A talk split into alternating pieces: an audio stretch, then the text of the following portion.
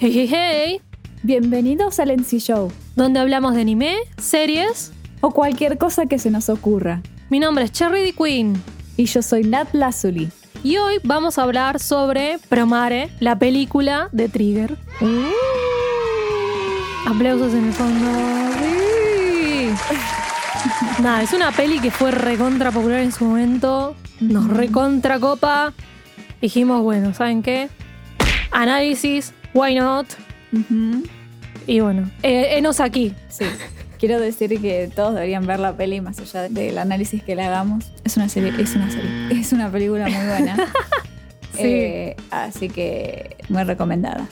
Pero bueno, empecemos nuestro mundano análisis R. Empecemos con hablando un poquito de cuando se hizo, información en general. Exactamente, para bueno. O sea, la enciclopedia, Nat va a hablar en este momento y nos Claro. dirá a nosotros mortales. para entrar en el, El tema. ambiente.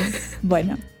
Promare es una película que salió en el 2018, producida por Trigger, el estudio X-Flag, que es un estudio de animación CGI. Bueno. Nope. la película está dirigida por Hiroyuki Imaishi. Este hombre trabajó anteriormente en Gainax. Gainax, que era? Era Trigger hace un par de años atrás. Cuando Gainax terminó de morir, la mayoría de los empleados fundaron el estudio Trigger. Y básicamente este hombre, como trabajó mucho en Gainax, eh, estuvo en Evangelion, estuvo como storyboard de muchas series de Gainax, como Furikuli, entre otras. Y bueno, dirigió Gurren Lagann en su momento y también Panty Stocking, que fue la última serie que Gainax sacó, o una de las últimas, antes de volverse Trigger. Ujú. Y también es el director de Kill la Kill. Pero bueno, Kill la Kill ya es de Trigger. Bueno, Ujú. Sí, ya no New Generation. Claro, y la historia está escrita por Kazuki Nakashima, que él junto a Hiroyuki trabajaron en Gurren Lagann y en Kill la Kill. Bueno, los diseños de la historia son de Shigeto Koyama, que trabajó en Darling in the France, Evangelion, la última película de Evangelion, y dato de color, hizo el diseño de Baymax, de Big Hero 6, la película de Disney, lo cual muy copado. Eh, sí, alto trabajo. Eh, creo que igual dije cualquiera con el producida por el estudio de animación X-Flag. Creo que dije cualquiera, pero bueno, no importa. ¿Cómo? No, porque el estudio de animación es Sansiguen, es el estudio de animación de 3D. Eh, bueno, no importa. Edita eso. Y bueno, y también Promare presenta una animación CGI del estudio Sansiguen, que fueron encargados de eh, la serie Black Rock Shooter por el 2012, un par de películas de Initial D o series, no recuerdo exactamente Initial D, 009 Cyborg, y también estuvieron encargados de varios videojuegos como por ejemplo Project Sakura Wars. Y para poner encima, para decir qué buena película, la música es de Hiroyuki Sawano, El gran Hiroyuki el gran Sawano. compositor de Shingeki no Kyojin, de Ono Exorcist, de un montón de series que ahora no se me están ocurriendo, pero sí. En esta casa amamos a Hiroyuki Sawano. Adoramos a Hiroyuki Sawano. Hiroyuki Sí. Sawano. Es como en esta Team. casa, en esta casa son Yuki Hayashi y Hiroyuki Sawano. Ellos dos, ahí el top de la lista de mejores compositores de música de anime. Cualquier cosa que tenga música de este hombre va a ser súper épico.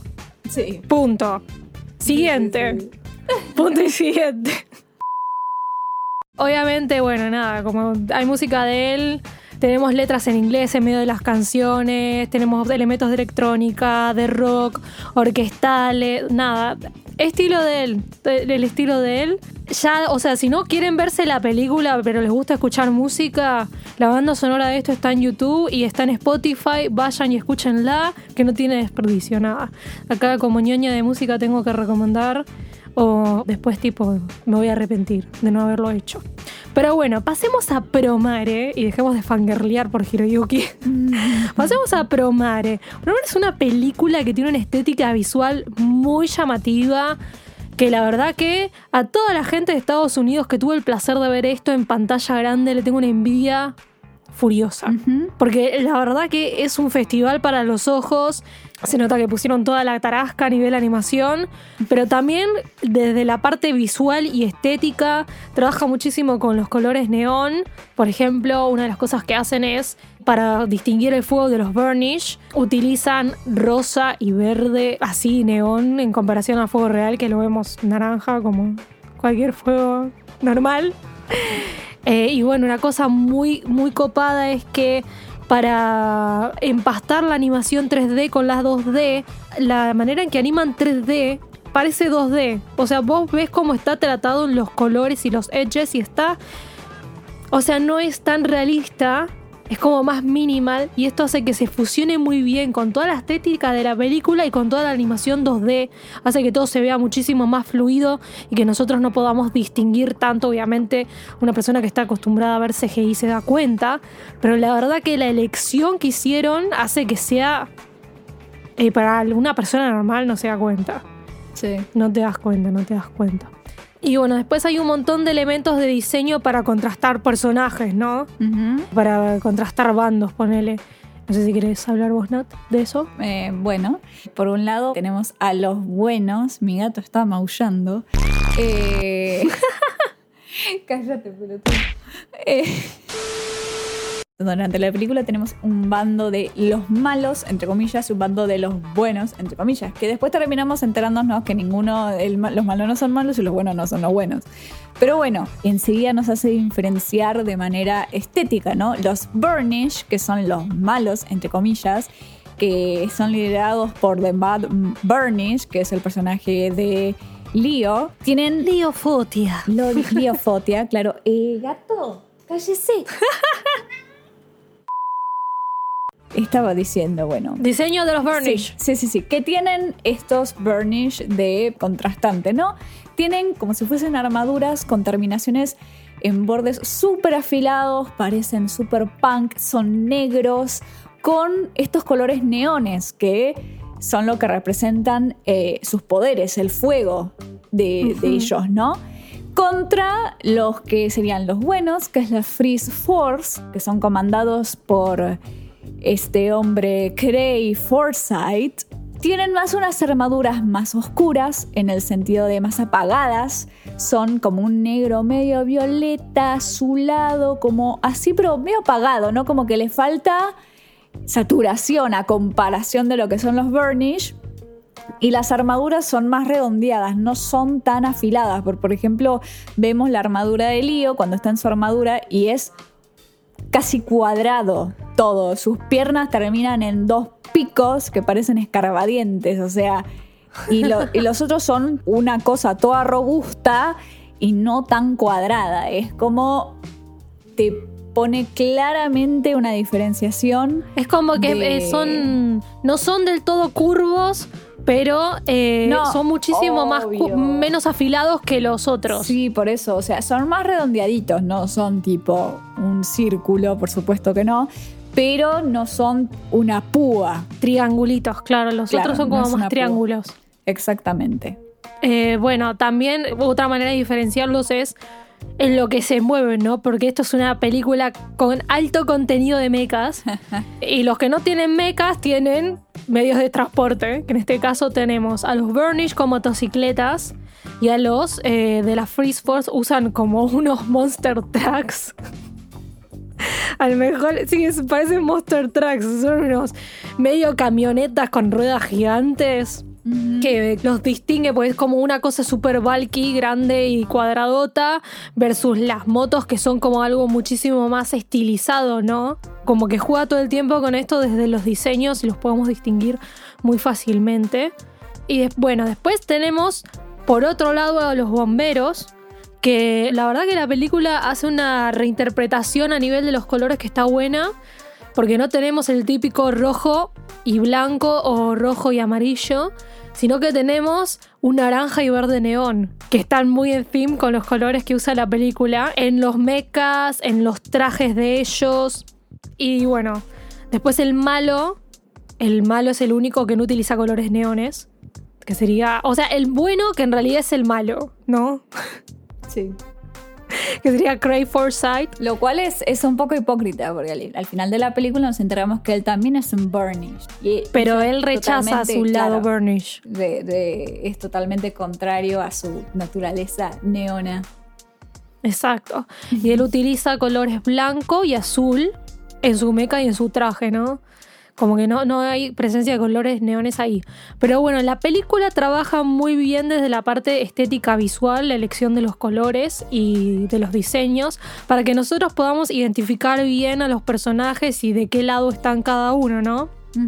Eso hablando de la parte estética. Ahora vamos a hablar de una cosa que nos sorprendió bastante, que es el tema de la elección del griego para ciertos nombres, porque venimos, todos tienen así como nombres comunes, vamos a decirle, tirando el inglés, Sí, en varios casos, y después tenemos Lío Fotia y Galo Taimos, Timos. que los dos tienen apellidos de, bueno, ¿cómo se pronuncie? Que no sé cómo se pronuncia, Timos o Taimos o como quieran decirles. Eh, que son de origen griego, ¿no? Y yo ahí diciéndole a Nat, Nat, esto tiene que significar algo, no puede estar hecho adrede, no puede estar hecho así. eh, Siempre uso mal esa palabra. Sí, ¿no? Eh, Como que lo usaste en el sentido contrario. claro, sí, siempre, siempre lo uso al revés. No, no puede estar hecho así porque sí. Está hecho adrede. Ahí está, ahí está. Muy bien, hoy aprendiste español. ¡Bien! ¡Sí! Eh, bueno, tenemos a Taimos o Timos, o como de- deseen pronunciarlo. Yo no sé griego, ¿vale? Que la verdad que representa la personalidad de Galo, si vamos a decirlo, ¿no? Su apellido tiene la representación de su personalidad. Por Sí. favor, Nat, te dejo la explication. Bueno, eh, Explication. ok. Bueno, Timos, o escrito en griego es eh, tumos, o algo así. Es una palabra griega que expresa el concepto de espiritualidad, espiritualitismo. O sea, Espiritualidad. Sí, pero desde un punto de vista no de lo espiritual, sino de la fuerza del espíritu, ¿no? Mm. Entonces, la palabra indica una asociación física con el deseo del humano en expresar tipo que quiere reconocimiento, ¿no? ¿Qué es lo que vemos Mm, en sí. Galo a lo largo de la película? Es, él está todo el tiempo, yo soy un gran bombero, yo soy un gran bombero y quiero que me reconozcan como tal, porque mirá, yo puedo hacer todo esto, pero tranquilo, yo puedo. Es como esa necesidad de reconocimiento todo el tiempo y que es tipo, ¡pum! para arriba y, y súper, nada, como el espíritu es una cosa como que no para, no para y pide, pide, pide, pide. ¿Qué es Galo? O sea, él quiere, él quiere el reconocimiento de Craig Forsyth, que es el que lo salvó. Y por eso como que sigue sus pasos y tiene también un trabajo que, que busca el servicio a la comunidad, ¿no? Él como bombero está ayudando a, la- a la sociedad y a- o sea, básicamente quiere ser un héroe y quiere ser reconocido como un héroe, si vamos al caso, ¿no? Exactamente. Entonces es como que la verdad que encontraron un nombre perfecto, o sea, el apellido en este caso, un apellido perfecto que representa su personalidad, ¿no? Después por el otro lado tenemos al lío Fotia. Fotia quiere decir fuego, flama, chispa y luz. O sea, listo.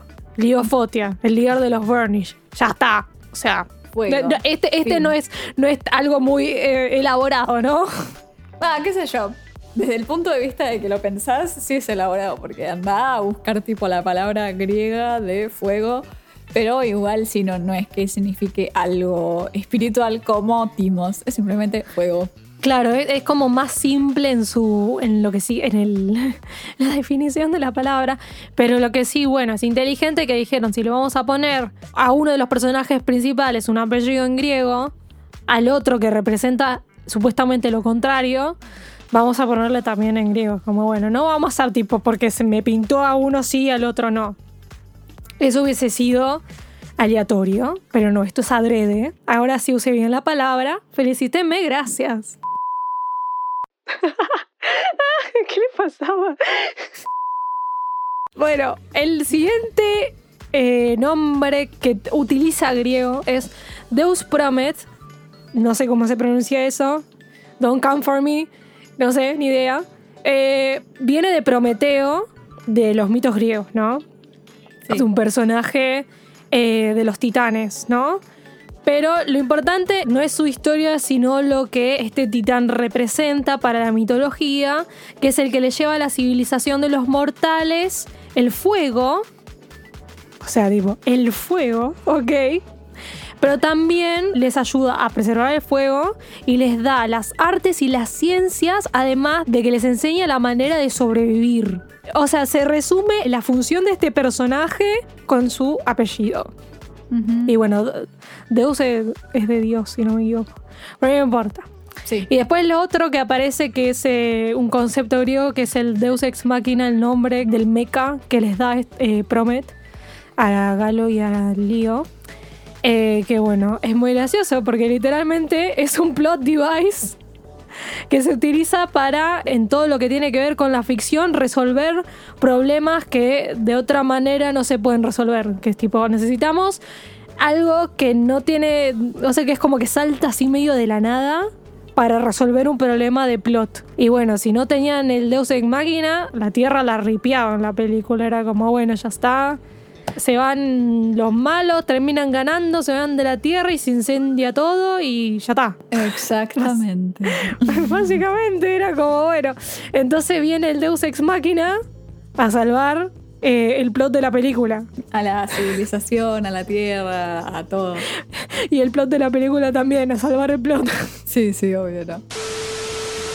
Bueno, ahora dejamos de lado el tema griego y ahora vamos a hablar de algo japonés que aparece en la película que fue como es imposible ignorar esto. El tema de el mecha que utiliza Galo que tiene su modo Matoi. ¿Y qué significa Matoi, no? Es una bandera que se usaba en el periodo Edo en Japón que la llevaban los bomberos, ¿sí? Los bomberos que era para avisar a la gente que había un edificio en llamas en las cercanías de donde se usaba la bandera y para avisarle a otros bomberos que nada, tenían que ir a hacer su trabajo, ¿no? Eh, y bueno, tenemos a Galo, que es un bombero que utiliza el mecha en modo Matoi. Creo que no hay nada más japonés que eso, tipo un anime mecha que tiene un, modo del, del periodo Edo para, para destruir, o sea, destruir, para nada, salvar el... Destruir me sale, ¿por qué me sale destruir? ¡Ah! Para erradicar el fuego, ahí está. Bien. Lo dije de manera, de manera correcta. Vamos, vamos. Pero bueno, nada, es me da mucha gracia porque hasta el. Es tan consciente el actor de voz de Galo de esto que cuando está en modo Matoi hace tipo las voces que suelen hacer en el teatro japonés eh, de época. Sí. Si ven One Piece, lo que está pasando ahora, estoy segura de que deben utilizar elementos de esto, porque están en la saga esta de. En Wano. En Wano, ¿no? Que es toda. Japanese Dream, Edo Period Japanese Dream. Sería. claro. Es justo esa época muy particular. Sí. Bueno, cortamos esta idea, o sea, ya explicamos que la serie usa estas cosas. La serie, hoy dale con la serie.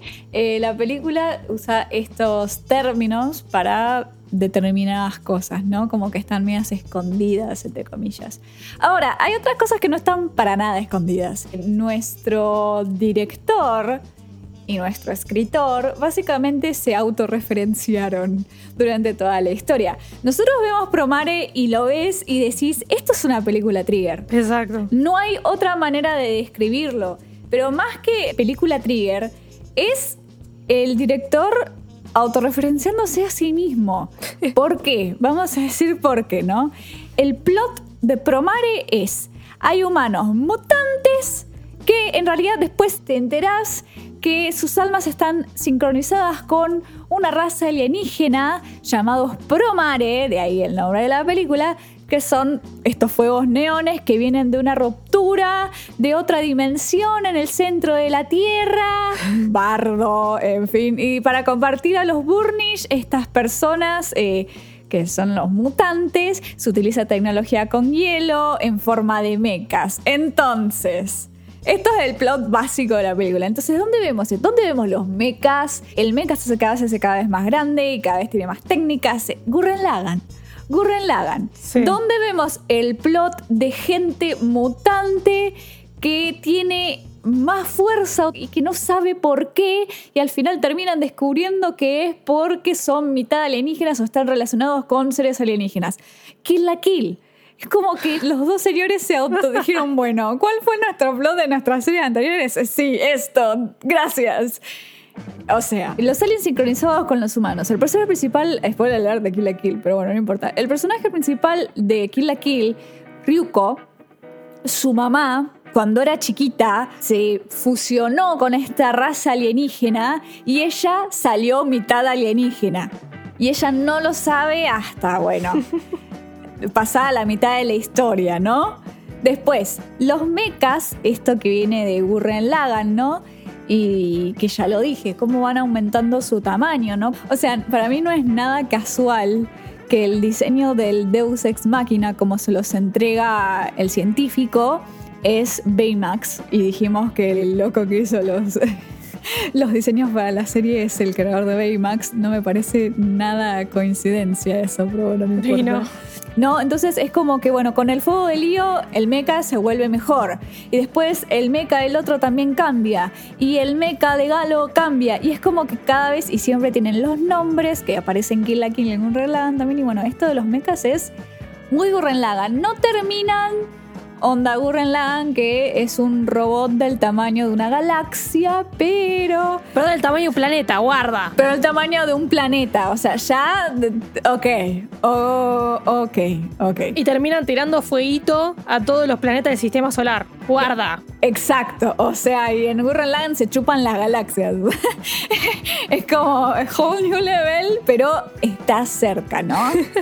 y el hecho de las referencias estas que acabo de nombrar, cada vez que se utiliza una técnica o se utiliza eh, algo nuevo en un mecha, aparece la palabra en inglés y en japonés. Grande, así, bien, bien excéntrico, bien trigger. ¿Dónde lo vemos esto? En Gurren Lagann. Pero ¿dónde lo vemos tipo en cada pequeña bobada que los personajes pelan? En Kill la Kill. En Kill la Kill estás todo el tiempo cada vez que los personajes cambian de ropa.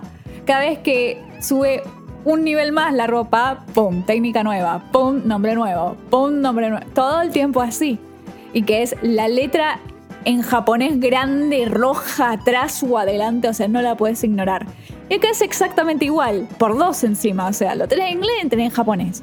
O sea, más obvio. Por si a alguno le quedó alguna duda. Claro, exactamente.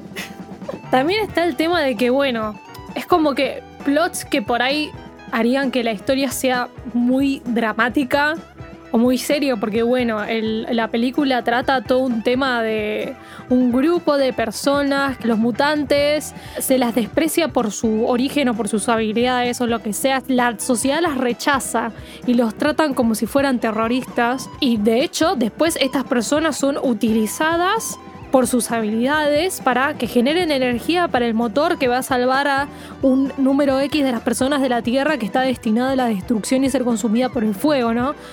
O sea, el nivel de explotación de seres humanos que hay en, en la serie. En la serie. Hoy nos pegamos una vez. En la película es tremendo. Lo que pasa es que está tratado con un punto de vista tan bizarro, tan trigger Gainax, que no te pega el nivel de profundidad que por ahí, si fuese una película que está producida a nivel plot y cómo se desarrollaría si fuese, no sé, algo más estilo Akira o Ghost in the Shell. Que este tipo de cosas obviamente serían elevadas en un nivel de dramatismo Terrible. muchísimo más superior y además que sería mucho más sangriento y mucho más... O, sea, no, la serie... tra- la, la película, la película trabaja con esto. Ese toque bizarro que le da Gainax y Trigger a las cosas. Que no sé cómo explicarlo. Es, es tipo, es así. Es, es, es su estética. y Es el, es- esti- y es el estilo... El estilo Gainax Trigger de realizar plots. Sí, sí, sí. y de llevar plots. Porque bueno, eh, un poco Burren Lagan también tiene esto que podría ser muy dramático. Creo que era esta gente que vivía en el medio de, de la tierra, dentro de la tierra. Te digo la verdad ya no me acuerdo porque la vi hace mucho. Sí, Eh, sí, sí. Pero bueno, te- tenía un toque así como medio, en, en Kill la medio Kill dramático. También, también aparece esto de que la sociedad dentro de esta parte de Japón está dividida en qué tipo de ropa tenés. Así categorizan a la gente. Y es, los que tienen la ropa normal son pobres, los que tienen la ropa de una estrella viven en departamentos normales, los que tienen la ropa de dos estrellas ya son gente de guita, los que tienen la ropa, y ya está, porque la ropa de tres estrellas era inalcanzable. Pero era así también.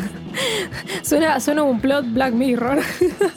Era, y bueno, pero estaba tan bizarro y tan lleno de cosas extrañas que pasa desapercibido. Y es, yo creo claro, que es- pasa muy por debajo. Eh, creo que es el estilo trigger, ¿no? Como ponerte algo returbio en la cara y decir, ah, pero mira, tetas.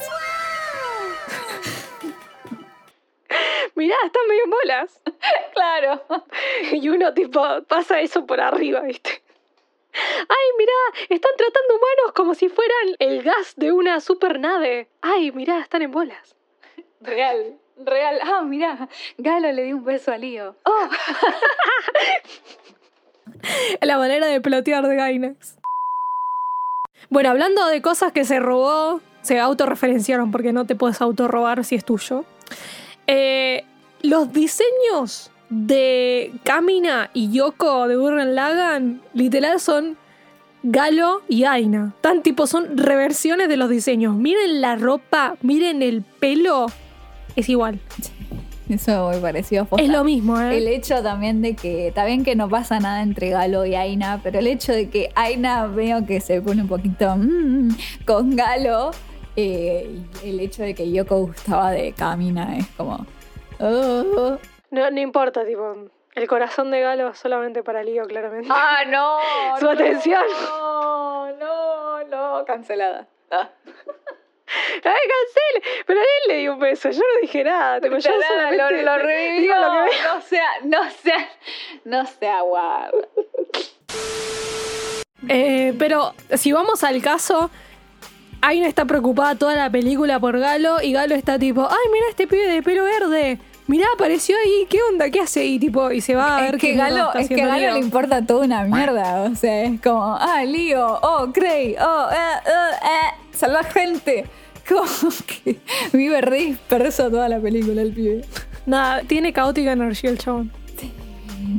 Eh, bueno, hay un par de personajes que Nat se dio cuenta que tienen un diseño muy similar a personajes de Kill la Kill. Sí. Que no me acuerdo los nombres. Olvídate, yo. Kill la. Kill cero. Kill la Kill. Vamos a buscarlo en Google.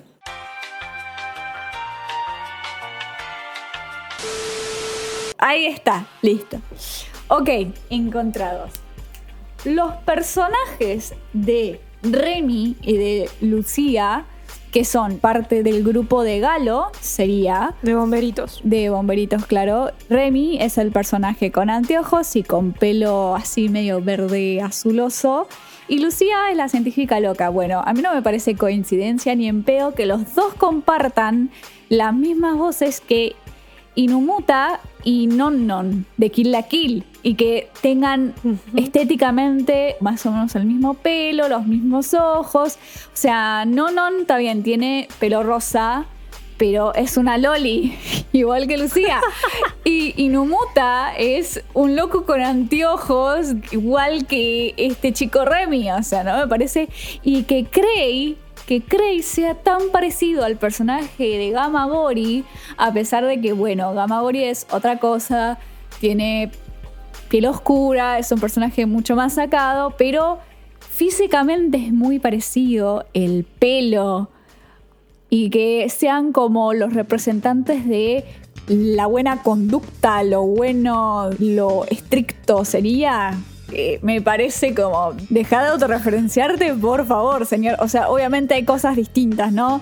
Cray es un forro y Gamagori sí es una buena persona. Al final de la historia sí es un buen pibe. Pero el diseño, el diseño es muy parecido. Le gusta robarse sus propios diseños. Exacto. Hoy estoy bien caótica. Ah, te- debo admitir, debo admitir.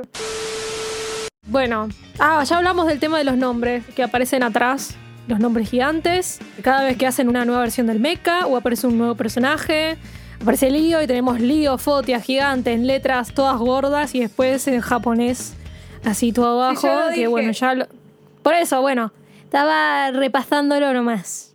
¿Vale? No.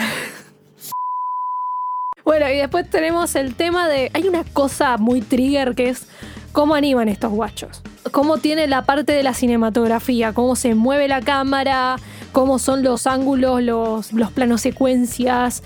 Hay unas cosas que son increíbles, pero que hablan mucho del estudio, ¿no? Hay cosas que a mí me hacían acordar a Fuliculí, pero de las tomas raras y las vueltas de la cámara, así que sé yo que digo, ay Dios mío, ¿cómo hicieron esto? ¡Oh, Dios! ¿Cómo les gusta hacer sufrir a sus animadores? o sea, Pero después vos lo ves y estás tipo, ahí la babita se te cae obvio, de lo bien sea- hecho que está. ya sabemos que el director ya debe tener una manera de dirigir, ¿no? Y por eso también la manera en la cual está animado recuerda tanto a Gurren Lagann y a Kill la Kill, porque nada, esto ya es tema de cómo dirige el, el director, ¿no? Claro, Que va por ese lado. Pero bueno, la dirección y las elecciones de los movimientos de pero, cámara y claro, todo es como la dirección de la cámara es muy Kill. Y el hecho de que ya vemos que este director decidió poner en Kill la Kill este tema del CGI que parece animación 2D, ya lo ponía en Kill la Kill. Quizás era mucho más duro que lo que vemos en Promare, pero bueno, vamos a decir que hay una diferencia de unos cuantos años. cinco años. O sea, Kill la Kill sale en el 2013 y esta película que es una película, o sea, que tiene más Más platita. Claro, tiene más, más, presupuesto. que una serie normal. Entonces, obviamente está mucho mejor. Pero también tiene esto de integrar el CGI con la animación 2D. Sí, sí, sí, total. Nada, visualmente es un bomboncito así. Si les gustan los plots que son medio bizarrones, que, pasan tantas cosas que estás tipo ahí tipo... "Ah", Esta clase de películas. Son de esas películas que reveo y me pongo contenta porque es hermosa. es hermosa de ver y además es hermosa la música. Yo estoy toda la película bailando más o menos. Nada, Hiroyuki Sawano hace un trabajo excelente como siempre con la música de esta película. Así que nada, vayan a ver Promare. Vayan a escucharse la banda sonora. Y bueno, obviamente, si vieron Kill la Kill, Burren Lagan o trabajos previos de Trigger y de Gainax, sepan que esto no decepciona. No decepciona. Es tipo Trigger al cubo. O sea, es un super Trigger. Claro, es como, está bien, no será quizás tan serio como por ejemplo Darling in the France, que también es de Trigger, que hizo mucho furor, pero es la otra parte de Trigger, que es esta cosa bizarra que trae como cosas nuevas visualmente, que está muy bueno, está muy bueno. Entiendo que no es para todo el mundo, pero está muy bueno. No, y además, si uno por ahí nunca vio nada de Trigger, esto es una película, o sea que es algo bastante cortito en relación a por ahí las series que llevan más tiempo de ver. Entonces por ahí vos querés ver si te copa Trigger, la onda de Trigger de hacer plots, de cómo hacen los personajes o lo que sea, y querés tipo ver cuál es la onda y si es para vos, y por ahí empezar por Promare antes que las otras series es una opción, me parece como para hacer un para tomarle el gustito, ¿viste? A ver, ¿qué onda este estudio? Claro, tenés- ah, me gustó. Que saber, tenés que saber que de acá va todo para abajo. Igual nada, cada serie de Trigger es excéntrica en su propio sentido. Eh, Obvio, Que sí, es sí, sí. nada, lo que representa al, al estudio y es algo que está muy bueno. Así que bueno, hasta aquí hemos llegado hoy, ¿no? Así parece. Díganos si vieron Promare, si les gustó la película, si no les gustó la película, díganos su opinión. Eh, nos pueden escribir por Instagram, por Twitter, En YouTube. en comentarios de YouTube. Y bueno, nada. Eso. Ha sido un placer. Ha sido un placer compartir con ustedes este programa. Nuestro amor por esta peli. Exacto. Así que nada, esperamos que les haya gustado el programa y nos veremos la próxima semana. Así que les mandamos un besito. Chachi. Bye bye.